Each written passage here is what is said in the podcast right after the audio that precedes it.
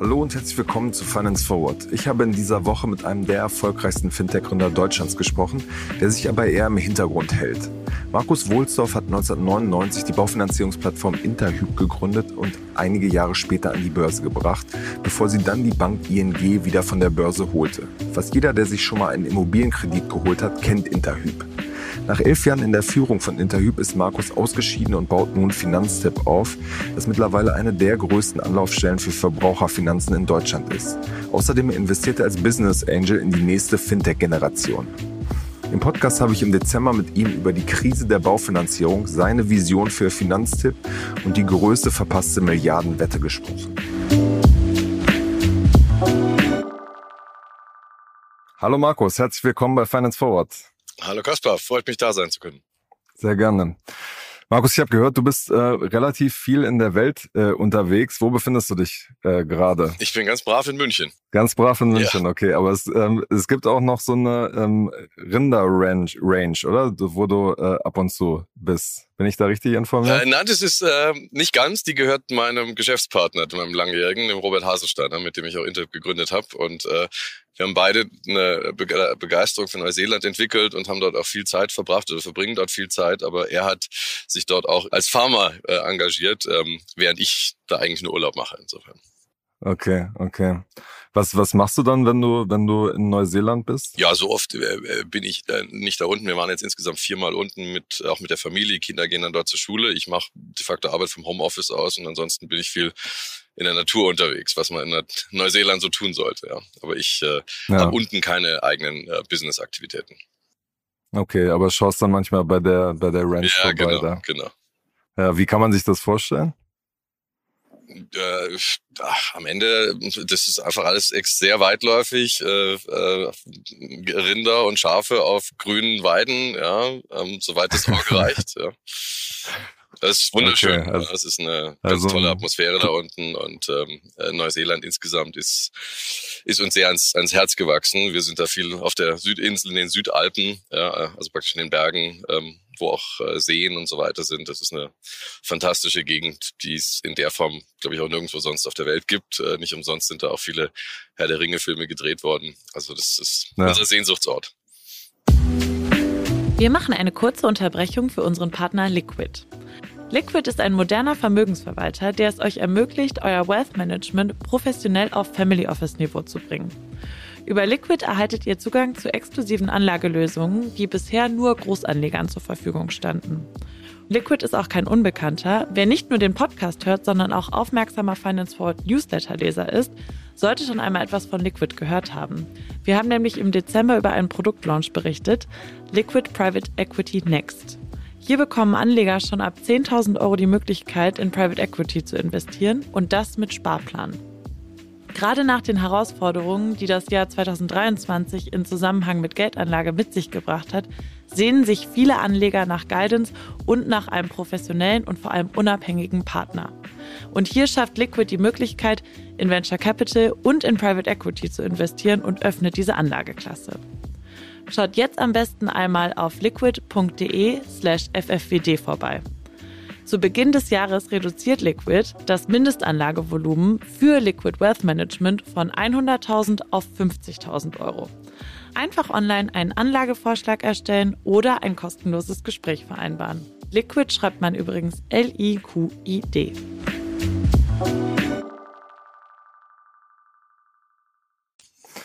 Sehr gut. Wir wollen heute über deinen äh, Werdegang sprechen. Im ersten Teil so ein bisschen über eure Anfänge bei, bei Interhyp ähm, und dann später über das dein Engagement äh, bei, bei Finanztipp und auch euer Engagement als, als Business Angel. Da seid ihr in den letzten Jahren ähm, sehr aktiv gewesen. Deswegen jetzt erstmal zum Anfang. Ähm, ihr habt das, äh, ihr habt Interhyp äh, 1996 ähm, gegründet. Das ist ja eine Baufinanzierungsplattform. du hast es dann äh, elf Jahre lang ähm, auch als Co-CEO geleitet. Damals gab es ja noch gar nicht so ein, so ein Fintech-Hype. Wie kam es äh, damals dazu, ähm, äh, Interhyp zu gründen?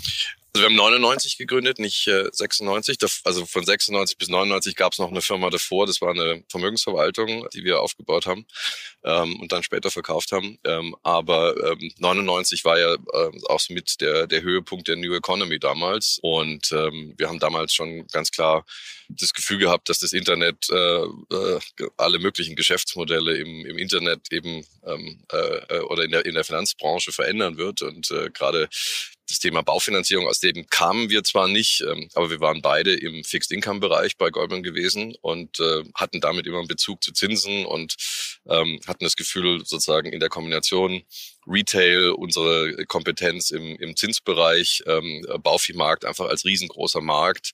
Äh, irgendjemand wird das Thema Baufinanzierung im Internet abbilden und da waren wir auch nicht die Einzigen. Also ich glaube, damals gab es irgendwie 20 Teams, ähm, die mit dem Thema Bauvieh im Internet auf irgendeine Art und Weise ähm, gestartet sind. Und es ist ja wie immer, es geht ja nicht um die Idee. Die Idee ist ja das Einfache, sondern am Ende geht es um die Umsetzung und die Execution. Und ähm, genau, das war damals dann der Startpunkt, dass wir gesagt haben, wir, wir möchten äh, in dem Bereich was machen haben einen Businessplan damals geschrieben, sind zu Early Bird Venture Capital äh, gegangen, äh, hier in München, wo wir ähm, über eine gemeinsame Bekannte Kontakt bekommen hatten ähm, und hatten irgendwie zwei Wochen später ähm, unsere erste Finanzierungsrunde stehen ähm, und sind losgelaufen.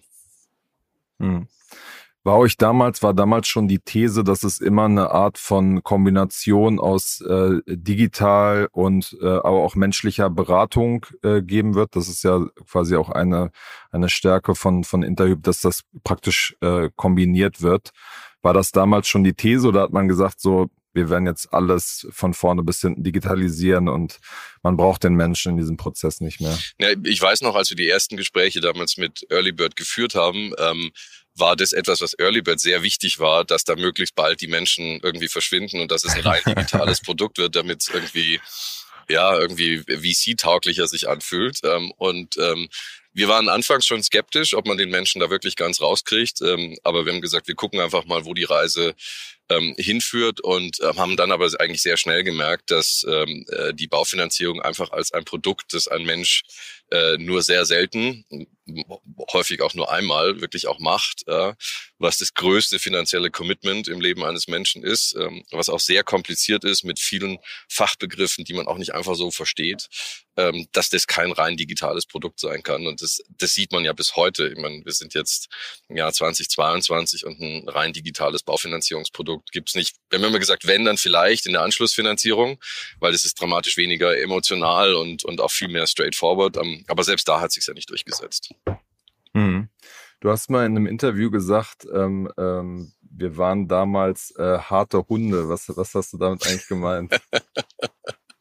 Weiß ich gar nicht, wann ich das gesagt habe. Naja, ich würde mal sagen, diese diese kommt aus der Süddeutschen Zeitung. Ah, na die die äh, gut recherchiert. Die äh, sag mal so, die Schule bei Goldman Sachs ist halt eine sehr sehr harte Schule damals auch ähm, gewesen und ähm, wir kamen ja aus dem Trading, äh, Sales und Trading Bereich. Das heißt, wir saßen beide auf dem Trading Floor ähm, in London beziehungsweise Frankfurt. Ähm, äh, ich weiß nicht, wie es heute ist, aber damals ging es auf Trading Floors auch durchaus hart zu äh, mit ähm, äh, auch klaren Ansagen und hohen Erwartungen. Und äh, ähm, äh, das ist etwas, was wir sicherlich dort auch gelernt haben. Ähm, ich weiß auch, äh, ich hatte davor auch eine kurze Phase im Investmentbanking.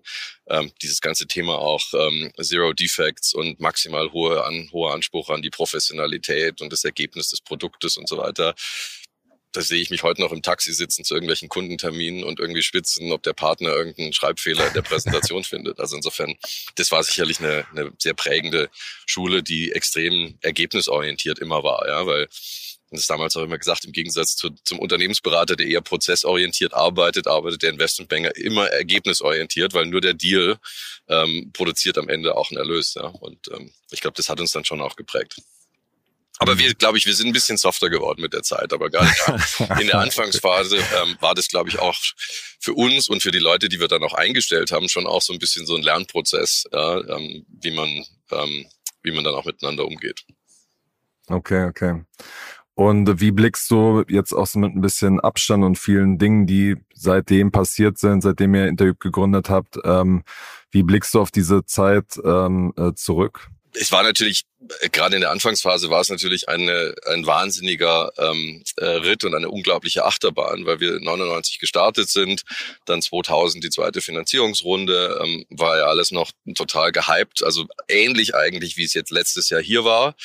Ähm, und dann kam ja der große Zusammenbruch ähm, äh, und dann kamen ja diese Jahre 2002, äh, 2002, 3, 4 ähm, wo de facto so dieser komplette, ähm, äh, dieser Winter, dieser Internetwinter war, ähm, wo auch um uns rum einfach alle möglichen Firmen pleite gegangen sind und wir Gott sei Dank rechtzeitig noch eine Finanzierungsrunde gemacht hatten und äh, uns aber trotzdem natürlich immer wieder gefragt haben, was machen wir hier eigentlich? Weil die Fantasie war halt komplett raus. Also man konnte sich auch nicht irgendwie vorstellen, dass diese ganzen Internetfirmen nochmal irgendwie was wert sein würden. Und gleichzeitig habe ich natürlich auf der anderen Seite meine Kollegen bei Goldman Sachs gesehen, die dort geblieben sind und die dort äh, super Karrieren gemacht haben und gut verdient haben. Das war eine, das war eine sehr, sehr harte Phase, ja, weil man wirklich doch sehr auf die, äh, auf die Prüfung gestellt wurde, ob man, ob man wirklich an das, was man da macht, auch tatsächlich glaubt, ja. Und, und ich glaube, diese, diese extreme, ähm, äh, diese extremen Unterschiede zwischen diesem High äh, 99, 2000 und diesem extremen Low äh, 2002, 2003 ähm, ich glaube, das hat mich bis heute geprägt, ja, im Sinne von, ähm, äh, wenn du halt als Unternehmer ähm, äh, wirklich einmal in, in den Abgrund schaust. Und ich glaube, jeder gute Unternehmer schaut mal in den Abgrund und muss auch in den Abgrund schauen. Ähm, dann, dann ist es etwas, was dich einfach sehr äh, devot werden lässt, auch, auch, äh, auch langfristig. Und, und es gibt dir immer auch so dieses Gefühl ähm, von, ähm, äh, don't take things for granted. Ja, also ich habe ja auch im, immer in den letzten Jahren immer vielen der Gründer, mit denen wir auch arbeiten, immer wieder gesagt, Leute, wenn da Geld da ist, dann nehmt das Geld, ja, und fahrt's nicht bis auf Kante, weil irgendwie nur um jetzt den Equity-Anteil noch wegen ein paar Prozent zu optimieren und da zu riskieren, dass irgendwas wie ein Ukraine-Krieg passiert, ja, ähm, das ist einfach super gefährlich. Und ähm, da hat man sich jetzt lange natürlich angehört, äh, äh wie so ein alter weißer Mann, der irgendwie eigentlich sagen, äh, immer nur Geschichten aus seiner Jugend erzählt. Aber es ist halt so, ja, und es ging jetzt lange, lange gut und natürlich ist jetzt wieder eine neue Phase ähm, äh, und die uns aber natürlich nicht unbekannt ist, ja, weil genauso war das damals. Und als dann aber mhm. ähm, das Ganze sich wieder erholt hat, ähm, beziehungsweise wir dann 2005 auch mit äh, sehr guten Zahlen, weil die Firma hat sich eigentlich die ganzen Jahre über bilderbuchmäßig entwickelt. Also wenn ich mir die Charts von damals noch angucke, es war jedes Jahr ging es einfach schön um 50 Prozent Wachstum oder mehr nach oben. Und äh, 2005 sind wir dann irgendwie da gestanden und gesagt, Mensch, jetzt eigentlich könnte man an die Börse. Ja, und äh, das war schon äh, natürlich ein total krasser Turnaround ja von von diesen tie extremen Tiefpunkten, ähm, die wir 2002 äh, 2003 auch hatten und ähm, ja, und dann, dann folgte natürlich die Phase, wo man börsennotiert war, ähm, wo wir drei Jahre börsennotiert waren, bis dann Übernahmeangebot der ING kam. Das war auch spannend. Ähm, ich glaube auch sozusagen, wenn man das, die, das, die Chance mal hat, im Leben ein IPO mitzumachen und börsennotiert zu sein, ist das auch unglaublich wertvolle Lebenserfahrung. Ähm, wir haben dann für uns entschieden, dass wir es nicht brauchen langfristig, weil die Interaktion auch mit dem Kapitalmarkt und das sehr kurzfristige Denken der Analysten und so weiter halt wirklich extrem anstrengend ist. Ähm, und waren deshalb dann auch froh, als die Übernahme von der, von der ING kam und wir dann auch, muss man auch sagen, auch wieder mit einem sehr guten Timing 2008 an die ING ähm, verkauft haben und dann auch in der ganzen Finanzmarktkrise, die ja dann folgte, Finanz, äh, Interhyp auch einfach in einem, äh, in einem sehr äh, stabilen Umfeld ähm, äh, auch aufgehoben war und ähm, äh, glaube auch dann die Jahre darauf sich ja auch äh, fantastisch entwickelt hat. Wir sind dann ja 2011 raus ähm, und ähm, haben dann noch was Neues gemacht. Aber uns hat es natürlich auch immer total gefreut zu sehen, dass Interhyp sich auch in den Jahren äh, nach unserem Ausscheiden ähm, so toll entwickelt hat und, ähm, und so eine große und erfolgreiche äh, Firma geworden ist, die es weiterhin gibt und äh, ähm, ist, ist eine Firma, die mir weiterhin viel bedeutet ja, und ähm, auf die ich auch stolz bin, ähm, dass wir die ganz gut hingekriegt haben. Siehst du denn, du hast vorhin diesen Punkt genannt, ähm, Parallelen zwischen äh, quasi 2000, 2002 und heute. Ähm, siehst du da weiter Parallelen und ähm, was ist da quasi auch dein, dein Rat an die Gründerinnen und Gründer, wann das, wann das quasi wieder nach, nach oben gehen könnte? Ja, also ich glaube, so extrem, äh, so extrem äh, wie damals ist es heute sicherlich im, im klassischen Startup-Umfeld nicht. Also ich würde mal sagen, das, was wir gerade in Krypto sehen, ist eher vergleichbar mit dem, was wir damals im Internet gesehen haben, ja, weil einfach eine komplette Desillusionierung mit dem ganzen Sektor da ist und einfach alles alles grundsätzlich in Frage gestellt wird. Ähm, und ähm, ich glaube, dass sozusagen das ganz klassische Gründertum in Deutschland und äh, auch die zur Verfügung stellen von, von Venture Capital, das ist ja auch etwas, was damals komplett ausgetrocknet ist, ähm, dass wir das in der Form nicht sehen werden. Ich meine, wir waren der, wir waren praktisch im ersten Fonds von Early Bird, ja, ähm, und äh, die waren, glaube ich, zwei Jahre. Seid ja auch immer noch das äh, der Vorzeige-Exit von denen. Ja, also im ersten Fonds mittlerweile gab es da ja deutlich größere und und und ähm, und noch spannendere Stories, weil die haben sich ja auch toll entwickelt und ähm, auch da weiterhin Kontakt äh, zu Hendrik ähm, äh, Brandes und Christian Nagel, mit denen wir damals immer zu tun hatten. Und ähm, aber die haben damals ja auch gekämpft, weil natürlich äh, 2001, 2002 wollte auch eigentlich keiner mehr wirklich Geld in Venture Capital Fonds investieren, weil der Track Record natürlich kurzfristig auch nicht toll aussah.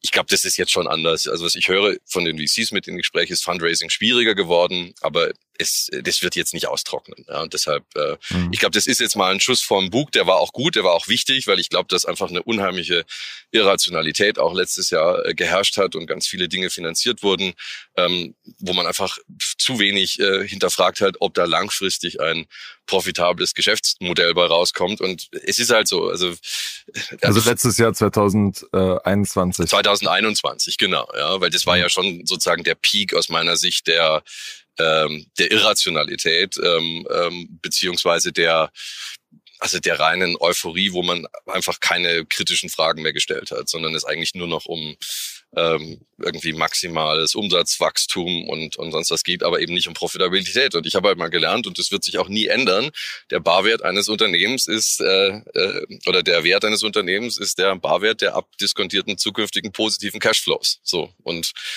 das vergisst die Welt immer mal wieder ja, und dann besinnt sie sich wieder und äh, in der Phase sind wir halt jetzt und das ist völlig okay. Hm, okay. Ähm, du hast gerade schon gesagt, dass du Interview immer noch ähm, sehr eng verbunden bist, dass du quasi verfolgst, wie es wie es da weitergeht. Ähm, die Baufinanzierung befindet sich jetzt ja auch in einer, in einer großen Krise. Äh, der Markt ist eingebrochen. Ähm, ja, viele der der großen Unternehmen haben da äh, Leute entlassen, mussten da Leute entlassen. Wie schaust du da jetzt im Moment drauf? Ist das quasi eine Momentaufnahme oder ist das was strukturelles, ähm, was da irgendwie schief läuft? Naja, ich, man, die Modelle ähm, ähm, Interhyp und auch Hypoport waren ja mit auch die großen ähm, Nutznießer der dieser extrem ähm, langen Niedrigzinsphase, die wir in den letzten äh, zehn Jahren hatten. Und ähm, äh, also natürlich ist, ist da jetzt auf einmal äh, ein kompletter Bruch reingekommen. Ja? Ähm, wenn man sich den, den Zinschart anschaut, der einfach über zehn, zwölf Jahre kontinuierlich nur nach unten absinkt und jetzt diesen Spike sich anschaut, wo jetzt äh, der Zehn-Jahreszins bei dreieinhalb bis vier Prozent äh, liegt, je nach Bonität und, und Belagerungsauslauf, das ist natürlich schon krass. Und die Realität ist natürlich, dass in den letzten Jahren ähm, äh, Projekte investiert wurden äh, und, und oder, oder Geldanlagen getätigt wurden im Baufinanzierungs- oder im Immobilienbereich, die sich halt heute einfach nicht mehr rechnen, weil auch da also eine Immobilie steht immer in einer Relation zu den Mieterträgen, die ich damit erzielen kann und den Finanzierungskosten, die da drauf sind. Und wenn ich im letzten Jahr noch in München irgendwie für zwei Prozent Mietrendite irgendeine Wohnung gekauft habe und ich die mit einem, Prozent finanziert habe und äh, dann ging das vielleicht noch. Aber das geht halt jetzt nicht mehr, weil wenn der Zins bei vier Prozent ist, dann wird kein Mensch eine Wohnung kaufen, die zwei Prozent Mietrendite produziert. Das heißt, irgendeine Anpassung muss da kommen. Und die Anpassung ist natürlich auf der einen Seite, dass wahrscheinlich die Mieten weiter steigen werden, befürchte ich, ja, weil das ist glaube ich, ein, ein ganz logischer Schritt, wenn die Menschen die Immobilie nicht selbst kaufen, sondern jetzt eher zu Mietern werden. Und auf der anderen Seite müssen die Preise runterkommen. Das sehen wir ja auch. Ja. Ich glaube, das wollen viele noch nicht so richtig wahrhaben oder sie, sie versuchen irgendwie einfach wegzugucken, ja, also so, äh, weil dem, weil der Markt natürlich nicht so transparent ist wie wie jetzt die Börse, aber man muss sich ja nur die börsennotierten äh, Immobilienaktien anschauen, äh, Vonovia, THG und so weiter. Pff, äh, man, die, das ist sehr klar, was was da ähm, was da abgeht. Und äh, deshalb glaube ich schon, äh, dass, äh, dass das jetzt eine sehr, sehr schwierige Phase aktuell ähm, für den Markt ist, weil es einfach diese, der Markt muss sich jetzt erstmal umstellen. Das ist ja auch das, was wir hören, egal ob von Interhyp oder von Hypoport ähm, oder auch von den Immobilienunternehmen, dass einfach jetzt quasi einfach keine Transaktionen stattfinden. Ja, und äh, diese, dieses, also wenn ich jetzt nicht verkaufen muss, dann ist eher die Tendenz, dann verkaufe ich jetzt nicht. Kann man diskutieren, ob das das richtig ist oder nicht, aber Fakt ist, so ist es. Und die Leute, die kaufen, wollen halt nicht zu den alten Preisen kaufen. Ja, und äh, das erklärt ja auch diesen äh, extremen Transaktionsrückgang, ähm, auch bei, bei, bei Hypoport und auch bei Interhyp, der jetzt zu diesen Entlassungen führt. Das wird sich alles wieder einpendeln und ich glaube auch, dass auf Sicht von zehn Jahren sind Interhyp und auch Hypoport äh, fantastische Unternehmen mit äh, tollen Geschäftsmodellen, weil das Thema äh, unabhängige Baufinanzierungsberatung, Maklerplattform etc., das ist ganz klar das Winning Model in dem Bereich. Und der Baufinanzierungs- und Immobilienmarkt hat ja auch bei drei Prozent und vier Prozent Zins funktioniert. Aber in diesem Schock, den wir jetzt gerade erleben, ist es sicherlich äh, schon eine Belastungsprobe für die Modelle. Hm. Wie guckst du denn langfristig auf die Struktur von diesem Markt? Da gibt es ja ähm, zwei große Plattformen, also einmal Dr. Klein von Hypoport und äh, Interhyp und dann gibt es noch äh, mit Baufi 24 quasi noch noch einen Angreifer und äh, Sparkassen und äh, sozusagen genossenschaftliche Banken sind ja insgesamt dann auch noch äh, relativ äh, groß. Aber wenn du jetzt die Digitalplayer anguckst, glaubst du, dass das so ein so ein Duopol wird, so ein äh, Winner takes it most Markt oder wie glaubst du, wird sich das in den nächsten Jahren verändern? Ja, also mal, ich glaube, die, die Entwicklung der letzten zehn Jahre hat es ja gezeigt und ich glaube auch, dass es so weitergehen wird, dass ähm, dieses, äh, dass der Trend zu ähm, unabhängiger Beratung, also de facto, dass man halt als Makler auf alle Finanzierungsprodukte des Marktes zugreift, das ist einfach das bessere Modell. Also so würde ich nur finanzieren oder so habe ich, wenn ich was finanziert habe, immer nur finanziert. So würdest du wahrscheinlich auch finanzieren. Und klar gibt es auch ähm, traditionelle Banken, die Kundenkontakte haben und die ja auch teilweise solche Open Architecture Modelle probieren, sei es jetzt auch die Commerzbank oder auch die, die äh, auch, auch Volksbanken. Ich glaube trotzdem, dass die Brands, die tatsächlich für diese unabhängige Beratung stehen und für diese totale, dieses Spezialistentum in der Baufinanzierung, ähm, dass die weiterhin sehr erfolgreich sein werden. Und das spricht für mich weiterhin ähm, dafür, dass, dass ähm, äh, Interhyp und Hypoport mit Dr. Klein ähm, ganz klar der, ähm, die Marktführer ähm, bleiben werden. Darunter oder daneben gab es ja immer schon viele ähm, auch andere kleinere ähm, Maklermodelle und wie du sagst, ähm, haben sich ja einige davon jetzt unter dem Baufi 24 Dach da auch irgendwo äh, zusammen ähm, gefunden. Ähm, ähm, das ist ein spannendes Projekt, ähm, sicherlich auch zu anderen Zeiten konzipiert, äh, mit äh, großem Private Equity, Geld im Hintergrund. Ähm, haben sich vielleicht auch einen anderen Start gewünscht als den, ähm, den wir jetzt hier gerade erleben. Ähm, aber ich habe da keinen Einblick, äh, wie gut oder schlecht äh, die Geschäfte dort laufen. Aber ich glaube, langfristig ähm, mache ich mir keine Sorgen, beziehungsweise gehe eher davon aus, dass, dass der Marktanteil dieser Player weiter zunehmen wird. Also du meinst jetzt zwei großen, dass die sich etablieren oder glaubst du, dass es, keine Ahnung, eine Handvoll von Digitalplayern geben wird? Ja, ich glaube, es wird die zwei großen geben und drunter wird es viele weiterhin kleinere geben, die einfach ähm, durch unternehmerische Nähe am Kunden ähm, äh, Kundenkontakte kontrollieren, die dann aber ja über eine der beiden Plattformen hinten raus ähm, mit den Banken interagieren werden. Und da gibt's faktisch ja das Duopol aus einerseits Hypoport mit der Europace-Plattform ähm, und äh, Interhyp mit der EHE-Plattform. Ähm, das sind die zwei sozusagen großen Tech-Maschinen, auf denen das ja alles läuft. Ähm, und bei Interhyp war es ja schon zu unserer Zeit so, dass die Hälfte des Geschäfts im B2B-Bereich gelaufen ist, also praktisch, wo irgendwelche Finanzvertriebe über die Plattform dann ihr Baufinanzierungsgeschäft ähm, äh, gemacht haben. Das ist mittlerweile äh, ein Riesenbusiness geworden und ähm, äh, bei äh, Hypoport äh, Europace ist es ja noch viel extremer, weil bei denen ist ja das B2C-Geschäft unter Dr. Klein im Vergleich zum Interhyp B2C-Modell eh, eh deutlich kleiner. Aber in der Summe ist Hypoboard ja deutlich größer, was jetzt über die Europace-Plattform ähm, läuft, ähm, was ja de facto für dieses B2B-Business spricht. Mhm, okay.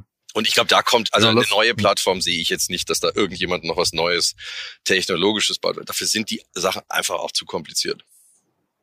Hm, okay.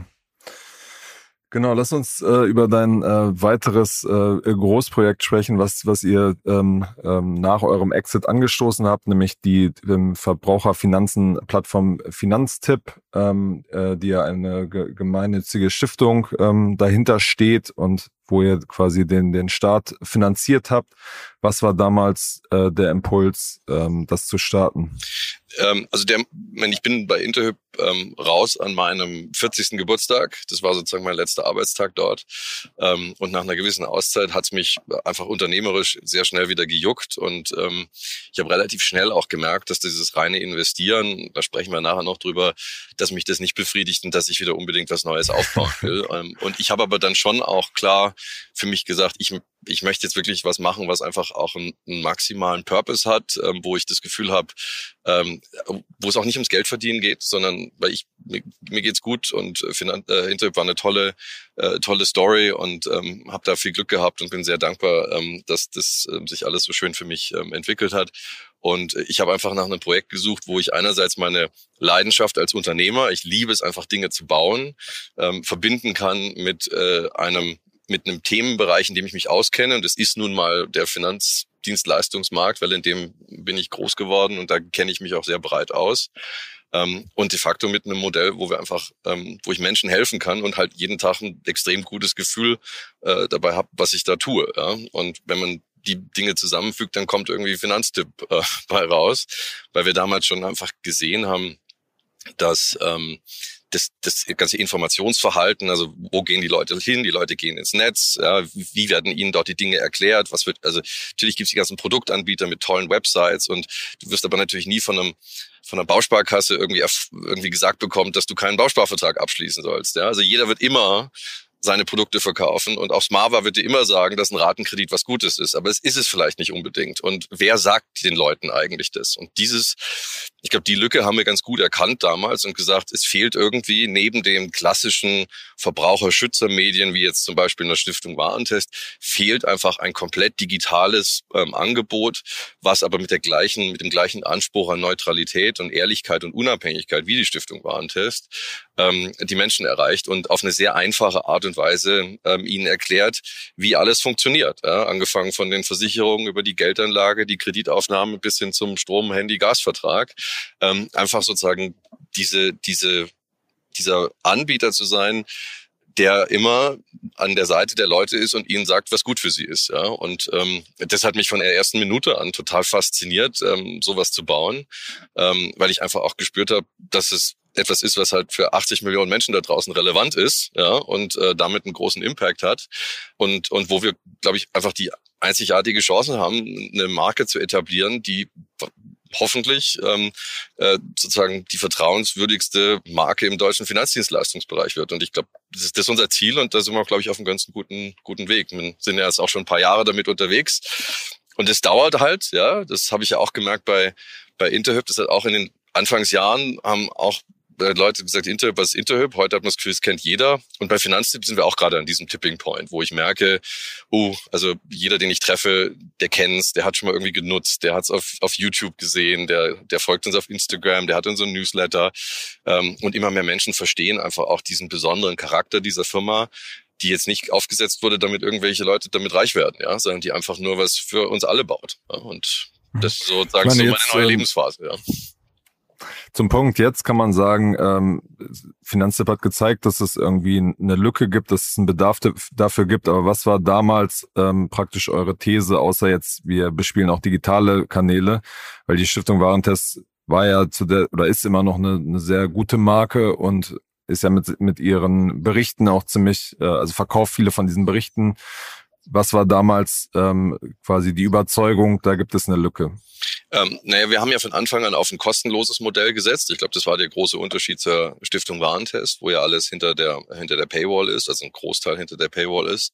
Ähm, und wir haben ja damals dann, das war sicherlich so ein bisschen der mutige Teil, drauf gesetzt, dass wir sozusagen ein Online-Marketing-Instrument wie Affiliate-Links, ähm, die ja auch äh, gar nicht unbedingt den besten Ruf haben, weil sie gerne auch sozusagen benutzt werden, um halt irgendwelche Produkte zu verkaufen, für die man halt maximal viel Provision bekommt, ja, dass wir die im Rahmen unseres Projektes einsetzen können, damit es kostenlos bleibt. Ähm, und ähm, das Ganze dann in der Kombination zu fahren aus sehr hochwertigem Content und gleichzeitig aber einer ähm, e extrem professionellen ähm, SEO-Optimierung, ähm, äh, damit die Leute bei bei ähm, bei Google uns finden, ja, weil Finanztipp ist schon sehr sehr stark über SEO ähm, groß geworden. Und ähm, da haben wir, glaube ich, sozusagen einfach auch die Stiftung ganz klar sozusagen überholt, beziehungsweise einfach ein anderes Modell etabliert, dass diese ganzen Informationen eben kostenlos verfügbar sind und ähm, über die Affiliate-Links ähm, die Monetarisierung stattfindet. Mhm. Das, diese Affiliate-Links werden ja in der ganzen Branche durchaus auch kritisch äh, äh diskutiert. Mhm. Warum seht ihr das als äh, besseres Modell? Weil ich meine, der, man hört dann von manchen Fintechs immer auch wieder, die sagen, ja, hier, da äh, sozusagen gibt's dann Affiliate-Links, das ist doch nicht, äh, ist doch nicht äh, seriös, dass es quasi so verquickt wird. Warum glaubt ihr trotzdem, dass es das, das bessere Modell ist? Ne, Affiliate-Links sind ja erstmal nur ein Instrument. Das ist ein technisches Instrument, mit dem ein, ein Anbieter äh, jemanden Geld dafür bezahlen kann, dass ähm, äh, irgendein Lead zustande kommt oder, oder eine Geschäftsanbahnung. Ähm, und ähm, äh, bei uns ist es eben so, dass wir es mit einem sehr, sehr, sehr strengen, ähm, redaktionell geprägten Modell ähm, verknüpfen, ähm, wo wir eine komplette ähm, journalistische Unabhängigkeit haben in der Art und Weise, wie die Inhalte produziert werden. Und, ähm, und die Affiliate-Links ja erst äh, äh, später gesetzt werden, nachdem ein Ratgeber fertig ist, nachdem ähm, Anbieterempfehlungen von den Experten ausgesprochen wurden und wir dann am Ende gucken, äh, ob jemand äh, äh, über ein Affiliate-Programm verfügt oder bereit ist, einen Affiliate-Link auf Finanztipp zu setzen. Ähm, und wenn nicht, dann wird er trotzdem empfohlen. Ja, und ich glaube, die Art und Weise, wie aber nicht mehr verlinkt, oder? Genau, also wenn jemand, wenn jemand kein Affiliate-Programm äh, hat oder keinen Affiliate-Link wünscht, dann äh, gibt's keine Verlinkung, aber er wird trotzdem äh, von uns äh, empfohlen. Ähm, und auf der Seite findest du haufenweise Beispiele, glaube, wir haben irgendwie aktuell eine Situation, wo zwei Drittel der Anbieter verlinkt sind und ein Drittel nicht, ähm, wo wir de facto sagen, also klar, wir machen für die natürlich eigentlich kostenlose Werbung, weil die heben wir für unsere gesamte riesige Audience ähm, auf äh, einen Thron und sagen, guck, ihr habt äh, hier den äh, oder auf ein Siegerpodest, ihr, ihr, ihr seid toll, wir empfehlen euch. Äh, und äh, wenn ihr uns dafür nichts geben wollt, ist es auch okay. Ja, ähm, ähm, aber oft ist es halt so, dass diejenigen, die von uns empfohlen werden, dann natürlich sagen, also gerne nehmen wir diesen Traffic und anderen Leuten zahlen wir ja auch Geld, warum sollen wir es denn nicht auf Finanztipp zahlen? Ähm, und äh, uns ist bewusst von Anfang an gewesen, dass das natürlich ein Thema ist, das immer wieder hinterfragt werden wird, im Sinne von, ja, wie ehrlich und unabhängig seid ihr denn wirklich? Ähm, und äh, das war auch mit ein Grund, warum wir von Anfang an auch auf diese gemeinnützige Struktur gesetzt haben, weil wir gesagt haben, naja, also es geht ja nicht darum, dass wir uns da irgendwie bereichern, sondern wir wollen einfach nur ein Modell bauen, das in sich funktioniert, das sich in sich rechnet, das auch nicht davon abhängig ist, dass irgendjemand das bezuschussen muss. Ähm, und ähm, ähm, und wo praktisch die Redaktion wirklich so unabhängig arbeiten kann. Und das kann man uns glauben, muss man uns nicht glauben, aber wenn man sich einfach mal ganz nüchtern anschaut, wie gearbeitet wird, wie die Ratgeber aufgebaut sind, dass da auch Anbieter rausfliegen, ähm, die bisher verlinkt waren, an denen wir auch teilweise viel Geld verdienen, ähm, der wird einfach im Praxistest äh, feststellen, ähm, dass es genauso ist, wie wir es wie wir es sagen. Ja? Und dadurch, dass diese Stiftungsstruktur im Hintergrund ist, kann ich immer nur sagen, es, es ist eh alles für einen guten Zweck. Also ich habe da überhaupt keinen Anreiz, da irgendwie reinzufunken. Und wir haben auch, muss man ganz ehrlich sagen, mit dem Hermann Josef Tenhagen als Chefredakteur und auch den ganzen äh, Kolleginnen und Kollegen, die da in der Redaktion arbeiten, einfach so eine krasse äh, Ehrlichkeits-DNA. Äh, also ich, ich lade jeden gerne ein, mal bei uns äh, reinzukommen und zu versuchen, irgendeinen, irgendeine Anbieterempfehlung zu manipulieren oder zu beeinflussen. Also, also ich, ich würde niemals auf, und ich habe das auch noch nie getan, auf einen Experten bei Finanztipp zugehen und sagen, hey, guck mal, das ist doch ein guter Anbieter, ähm, empfiehl den doch mal, weil das fliegt mir komplett um die Ohren. Das wäre dann wäre sozusagen die, die Aufbauarbeit von acht Jahren in unsere Reputation, unsere Glaubwürdigkeit und das Vertrauen in unsere Marke wäre möglicherweise dahin. So, und hm. insofern. Okay. Ja. ja. Ich meine, das ist ja generell bei, bei Medien immer wieder ein, ein Thema, ähm, also dieses Affiliate-Links äh, setzen, äh, aber auch die Frage quasi Trennung von Werbung und Redaktion. Sicherlich etwas, wo man äh, ja immer nach außen ausstrahlen muss, dass es äh, klar getrennt ist und dass man da äh, quasi eine klare Linie hat. Ja, absolut. Aber wie gesagt, die leben wir und ähm, jeder ist herzlich willkommen, sich die genau anzuschauen und äh, äh ja, wir haben keinen, wir haben keinen Aktienkurs, den wir irgendwie mit irgendwelchen Gewinnen äh, bei Laune halten müssen, sondern äh, wir, wir machen das, was richtig ist. Punkt. Ja. Hm. Das ist ja im Kleinen äh, am Ende auch ein bisschen die Diskussion über Honorarberatung und ähm, quasi provisionsbasierter äh, Beratung. Siehst du das äh, generell auch so, dass das eigentlich eher über äh, Provisionen, Berat, Finanzberatung funktioniert und nicht über ähm, Honorare? Naja, ich glaube, Honorarberatung, sind wir uns alle einig, ist ein total äh, schönes Konzept und macht eigentlich auf dem Papier auch wahnsinnig viel Sinn. Ähm, die Praxis zeigt halt nur, dass es in Deutschland bisher einfach überhaupt nicht funktioniert. Ja, es ist ein totales Nischendasein und äh, die meisten Menschen tun sich unglaublich schwer damit, äh, irgendwie 800 Euro Honorar an einen Berater zu bezahlen, ähm, äh, aber haben kein Problem, irgendwie in, eine, in einer BU irgendwie äh, versteckte zweieinhalbtausend Euro äh, Provision zu bezahlen. Und das, ich weiß auch nicht, ob man das aus den Leuten wirklich rauskriegt. Im äh, Bundesanzeiger hat man ja gesehen, dass es ähm, äh, geschäftlich ganz gut lief mit äh, Finanztipp und es da einen Jahresüberschuss für 2020 gab. 2021 sind die Zahlen noch nicht äh, veröffentlicht, aber es dürfte ja durch den durch den Markt, sage ich mal, äh, dürfte da noch mal gestiegen sein. Wie sehr seid ihr jetzt ähm, von sozusagen so einem fallenden Markt auch ein bisschen werdet ihr da betroffen, weil zum Beispiel nicht mehr so viele Leute irgendwie nach einem Direktbroker suchen oder nach nach ähnlichen Sachen. Also inwiefern seid ihr da ähm, durch das Modell auch so ein bisschen vom Markt abhängig? Hm, also ähm, 2020, die Zahl, die du gerade erwähnst, weil die ist ja auch öffentlich, ähm, das war für Finanztipp ein extrem gutes äh, Jahr, was die Profitabilität angeht. Das war auch so überhaupt nicht geplant. Genau, 2,5 Millionen sind ja, das. Ja, genau. Das, ähm, das, äh, das ist die, diese besondere ähm, äh, Corona-Welle gewesen, die dann äh, über die Depoteröffnungen und so weiter äh, durchs Land gelaufen ist. Da waren wir, glaube ich, sehr gut positioniert, weil wir halt ähm, in den ganzen SEO-Rankings zu Depot und ETF und so weiter halt auch ähm, immer äh, Top-Platzierungen haben. Das hat sich auch wieder normalisiert. Ähm, das heißt also, die Profitabilität ist jetzt auch nicht auf dem Niveau, äh, wo sie 2020 war, aber auch deshalb, weil wir wir auch gar nicht unbedingt eine maximale Profitabilität irgendwie ähm, anstreben, ja, weil eigentlich geht es uns ja darum, dass wir äh, einen ordentlichen Überschuss haben um, als als Sicherheitspuffer sozusagen, ähm, äh, damit wir auch Gewinne produzieren, die wir in die Stiftung ähm, ausschütten können. Ähm, aber eigentlich wollen wir ja tendenziell unser Geld lieber reinvestieren, unsere Gewinne reinvestieren in das weitere Wachstum ähm, von ähm, von Finanztipp. Ja. Und ähm, auf deine Frage zurückkommt, äh, äh, haben wir das jetzt gemerkt, dass, es der, dass der Markt schwächelt? Ähm, das Schöne bei Finanztipp ist, wir sind ja extrem breit aufgestellt von den Themen. Ähm, und äh, dieses Portfolio äh, ist wirklich so, dass es äh, unglaublich gut gehatcht ist. Ja, also wir haben klar, wir haben diesen äh, die Tatsache, dass ähm, dass das Thema Wertpapierdepot zurückgegangen ist, das haben wir gespürt. Aber in der gleichen, gleichen Atemzug sind jetzt zum Beispiel Tagesgeld, Festgeld wieder total angesprungen. Ja? Also äh, die, die Dinge verschieben sich ja dann häufig von A nach B. Das Energiethema leidet jetzt gerade äh, total, weil viele Leute gar nicht unbedingt zu einem Anbieter wechseln können, weil sie eher in die Grundversorgung gehen. Und in der Grundversorgung äh, kannst du praktisch kein, kein Affiliate-Einnahmen äh, generieren.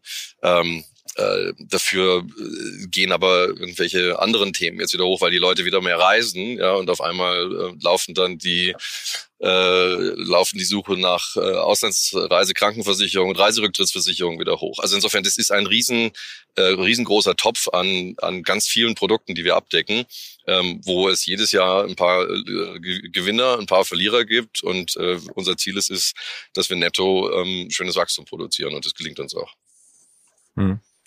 Du bist ja mit deinem äh, Mitgründer auch als, als Business äh, Angel unterwegs. Ihr finanziert da zum Beispiel Forget Finance. Der, der Gründer Konradin war hier auch schon äh, im Podcast. Das ist so eine Finanzberatungs-App.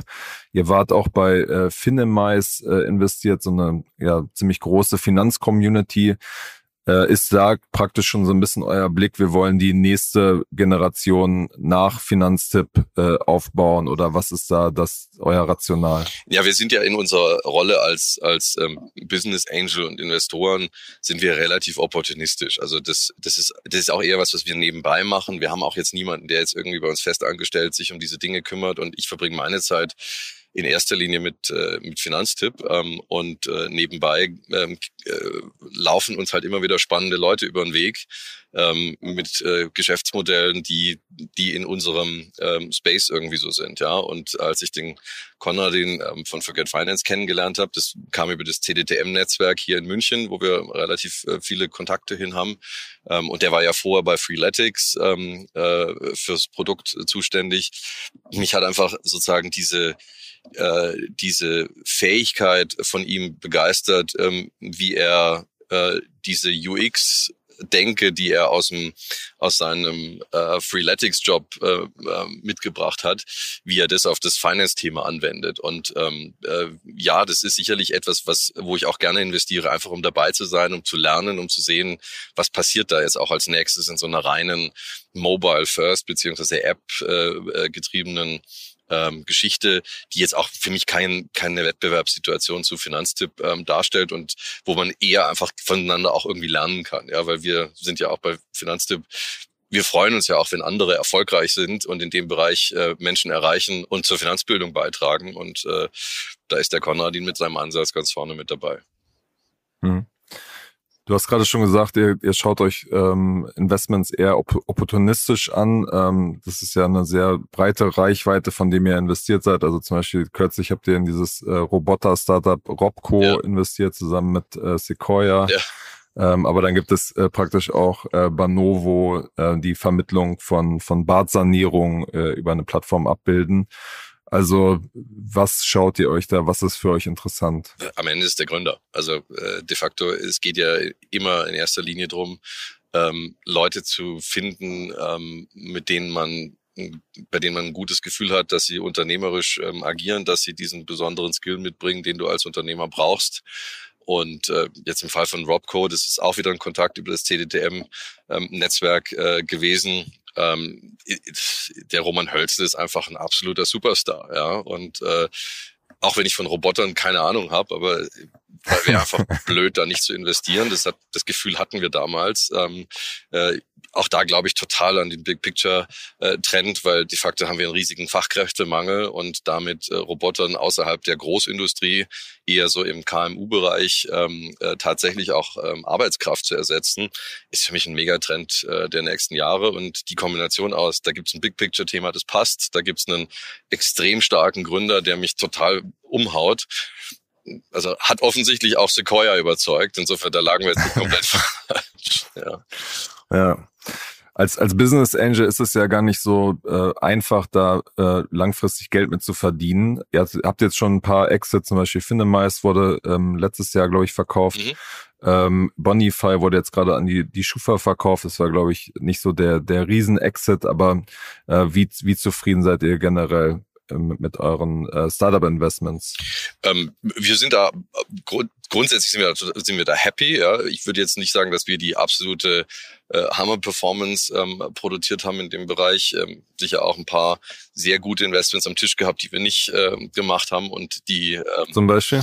Ja, ich war zum Beispiel sehr früh, äh, war ich, ähm, äh, habe ich als äh, Mentor, den Gründer von Personio, ähm, begleitet. Ähm, und äh, also Hanno Renner. Renner. Genau, Hanno ist ja. Und Hanno ist auch, also wenn ich das vorher gesagt habe, so Superstar-Gründer, Hanno ist ja auch ein Superstar. Und irgendwas ist damals einfach total schief gelaufen, dass wir nicht investiert haben. Ähm, ich glaube, das, wird, das würde das Portfolio deutlich hätte nochmal deutlichen Effekt, ja.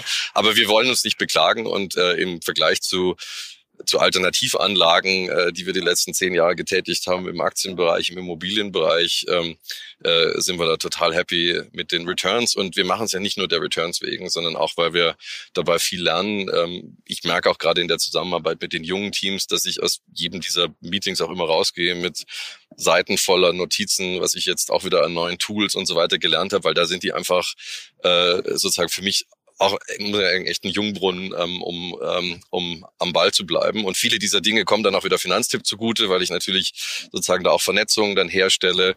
Und was wir auch merken, ganz interessant, ist, dass glaube ich, dieses Finanztipp-Engagement bei den, gerade auch bei der Gründergeneration jetzt sehr gut ankommt, weil die finden das ziemlich, A, kennen es die alle, weil sie sich natürlich alle irgendwann mal mit dem Thema ETF und was sich was beschäftigt haben, dann kommen die alle irgendwann mal auf unserem YouTube-Kanal oder auf unserer Website vorbei.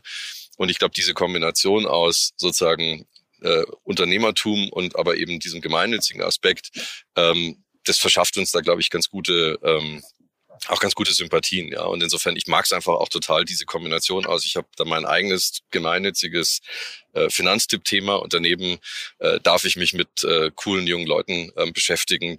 Das in sich ist eigentlich schon Rendite genug und wenn dann auch noch ein bisschen Geld bei rumkommt, äh, umso besser. Okay, okay. Weil du jetzt gerade meintest, Immobilien und alternative Sachen, was, was habt ihr da so grob gemacht? Also habt ihr auch in Uhren und Wein und sowas investiert oder Private Equity oder wie, wie kann man sich das vorstellen? Ja, wir haben schon ein relativ breites Portfolio an, an, äh, an Private Equity, ähm, äh, äh, also LP-Positionen in Fonds auch. Ähm, äh, wir ähm, haben im Immobilienbereich ähm, ein paar Sachen gemacht, ähm, äh, äh teils in LP-Strukturen, teils direkt.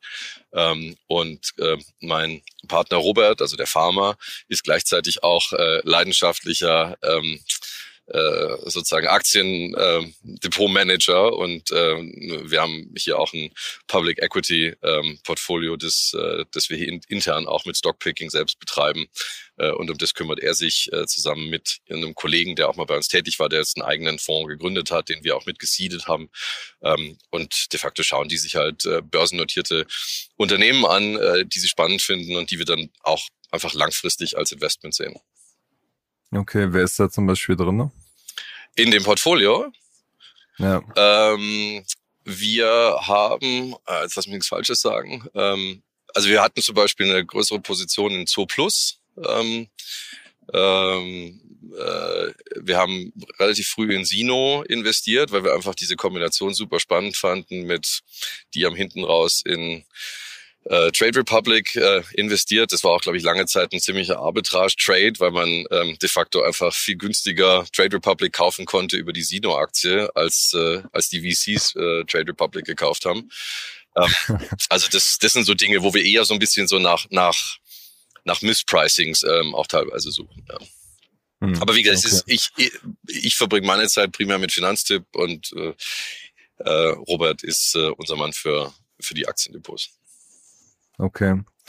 Wie zuversichtlich schaut ihr denn jetzt generell äh, als Business Angels auf die nächsten Monate? Sagt ihr so, da kommt immer noch viel rein, die Bewertungen sind ein bisschen vernünftiger und das wird irgendwie ganz gut aussehen oder ist es eher ein pessimistischer Blick auf das jetzt 2023? Nee, ich glaube, die, was man tendenziell sieht, ist, dass die Qualität eher besser wird. Also das ist ja immer etwas, was in der, in der Situation dann äh, äh, meistens der Fall ist, dass die Sachen, die, also es werden ja noch immer Sachen finanziert, aber es wird halt nicht mehr alles finanziert und äh, dadurch sind die Teams, die übrig bleiben, tendenziell, glaube ich, auch die besseren. Ja, das macht es manchmal auch fast ein bisschen einfacher.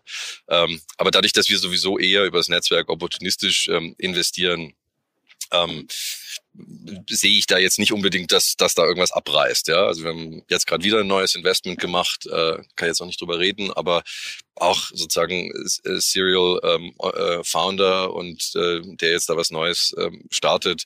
Ich glaube, diese Leute werden immer ähm, ihr Geld bekommen und ähm, ich glaube, der Fokus hat sich halt ein bisschen verschoben auf Profitabilität ist wichtiger, ähm, als es noch letztes Jahr war.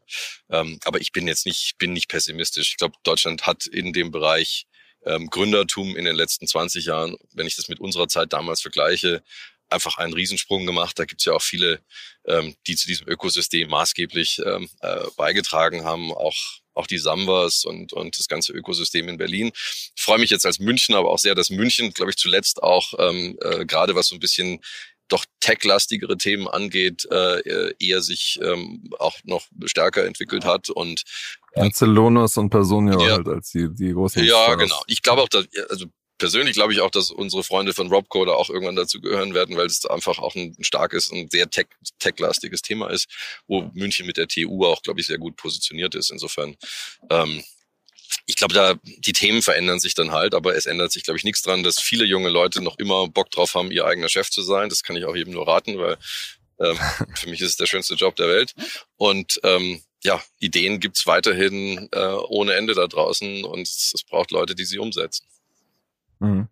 Weil du jetzt ganz am Anfang schon äh, Krypto auch erwähnt hattest, äh, da seid ihr aber eher nicht involviert. Nee, das äh, ist ein Thema, das haben wir uns immer angeguckt. Wir haben es nie so richtig, ja, was heißt verstanden? Verstanden haben wir es schon, aber ähm, haben uns dann doch irgendwie immer schwer getan mit der Argumentation, wo ist jetzt eigentlich der Wert? Ja, und ähm, das Bitcoin das digitale Gold ist, das hat sich mir noch, noch am ehesten erschlossen irgendwie, ja, weil Gold so einen direkten Wert ja auch nicht hat, es produziert auch keine Rendite und nix. Aber, ähm, aber wir man hat dann halt schon gemerkt, wenn man jetzt ein, irgendwie ein paar Jahrzehnte in den Märkten unterwegs ist, du, du merkst halt dann schon, wann so diese, diese, wann diese Märkte in diese Hype-Phase gehen.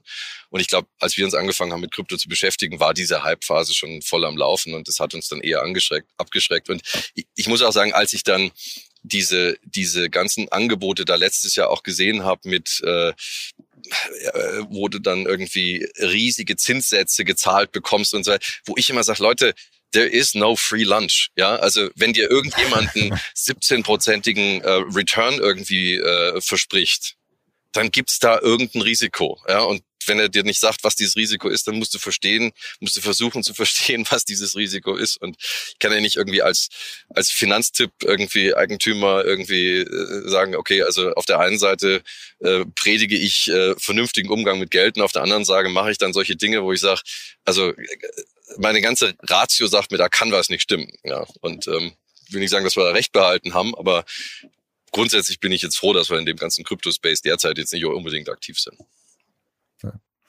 Alles klar, Markus. Vielen Dank äh, für deine Zeit, die leider schon um ist. Ähm, und ich hoffe, wir sehen uns äh, irgendwie in den nächsten Monaten, nächsten Jahren äh, nochmal persönlich. Und ähm, ja, vielen Dank für deine Zeit und bis zum nächsten Mal bei Finance Forward. Sehr gerne.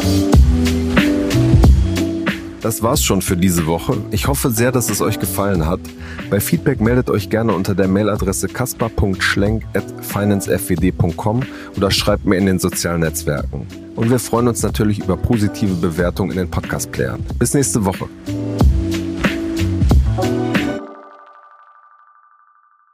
Dieser Podcast wird produziert von Podstars bei OMR.